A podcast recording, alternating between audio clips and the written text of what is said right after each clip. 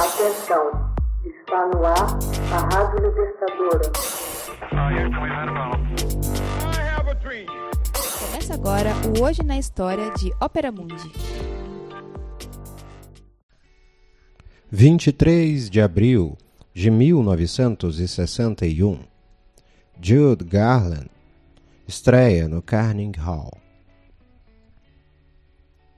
Jude Garland foi uma das maiores e mais populares estrelas do cinema de todos os tempos. Fez sua primeira aparição na tela aos sete anos e mereceu sua primeira indicação das três que se seguiram ao Oscar quando tinha apenas 17 anos. Por seu desempenho no principal papel no filme que pode ser considerado como o mais querido de Hollywood de todos os tempos, O Mágico de Oz. Foi também uma prolífica recordista em gravações, vendendo milhões de discos, tendo ademais conquistado cinco prêmios Grammy num único ano, perto de três décadas após ter iniciado como uma das artistas mais jovens e ter firmado um contrato com um grande selo fonográfico. Essas realizações por si só poderiam ser suficientes para impressionar qualquer um pouco familiarizado com o seu trabalho, porém, para sentir a imensa força de Jude Garland, como afirmou o seriado American Masters, a gente tinha de estar no auditório quando trouxe à tona todos os dons que Deus lhe deu para exibir a uma inesperada pleiade de artistas estrangeiros um lindo espetáculo.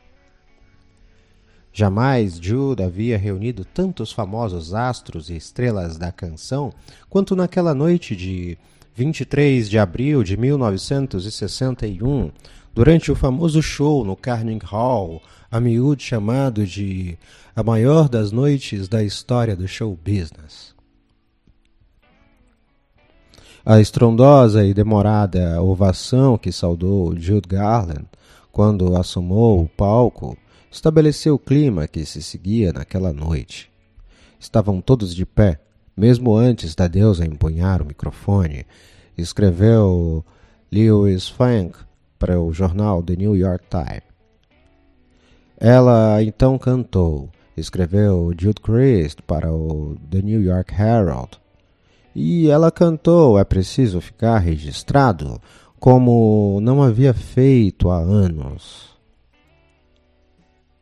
cantou 27 músicas. Diante de uma multidão eufórica, sendo frequentemente interrompida por longas ovações. Foi simplesmente a performance de Jude naquela noite que lhe granjeou tão incrível reação. Ela sempre levou para os palcos densidade e emoção, além de um repertório impecável. A estrela Casou-se com o diretor Vincent Minelli e foi mãe da também hoje consagrada Liza Minelli. Nascida Frances Ethel Gomes, filha de cantores de vaudeville, Jude estreou nos palcos aos dois anos cantando Jingle Bell. Em 1929, já se apresentava com as irmãs Mary Jane e Virginia, e elas formavam o trio The Gom Sisters. A MGM contratou Jude em 1935, onde participou de musicais por 15 anos. Em 1939, o Mágico de Oz a tornou uma estrela aos 16 anos e apaixonou o mundo no papel da menina Dorothy. Cantando Over the Rainbow, de Harold Arden, um dos clássicos da música popular e eleita em 2004 por mais de 1.500 profissionais de cinema como a melhor música de filme de todos os tempos.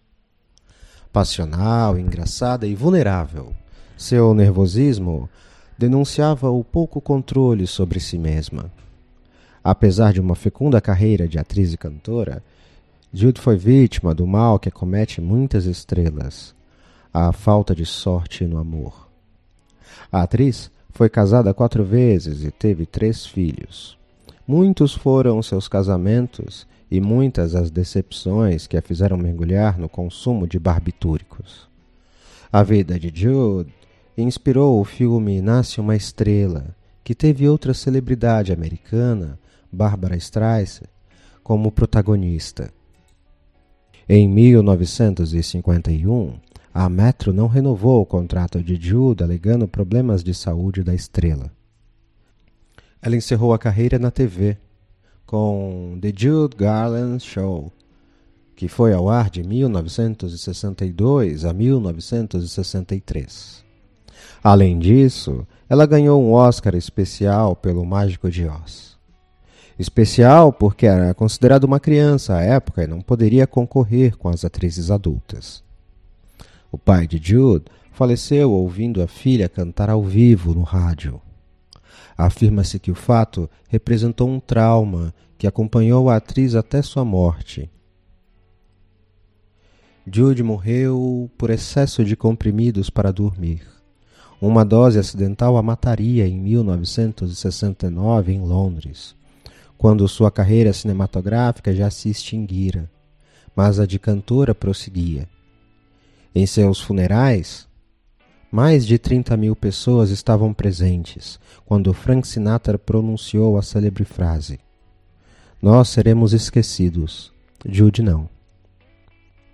Um detalhe curioso é que, no Mágico de Oz, Dorothy foi levada do Kansas para Oz através de um furacão. No dia exato da morte de Jude Garland, um furacão arrasou o Kansas. Jude Garland faleceu aos 46 anos em 22 de maio de 1969. A performance da atriz naquela noite de abril de 1961 foi gravada ao vivo. O álbum esteve 95 semanas seguidas nas paradas de sucesso, 13 das quais em primeiro lugar. Hoje na história. Texto original Max Altman. Narração e adaptação José Igor. Edição Laila Manuelle. Você já fez uma assinatura solidária de Opera Mundi? Fortaleça a empresa independente. Acesse www.operamundi.com.br/apoio. São muitas opções. Você também pode fazer um Pix usando a chave apoie.operamundi.com.br. Obrigada!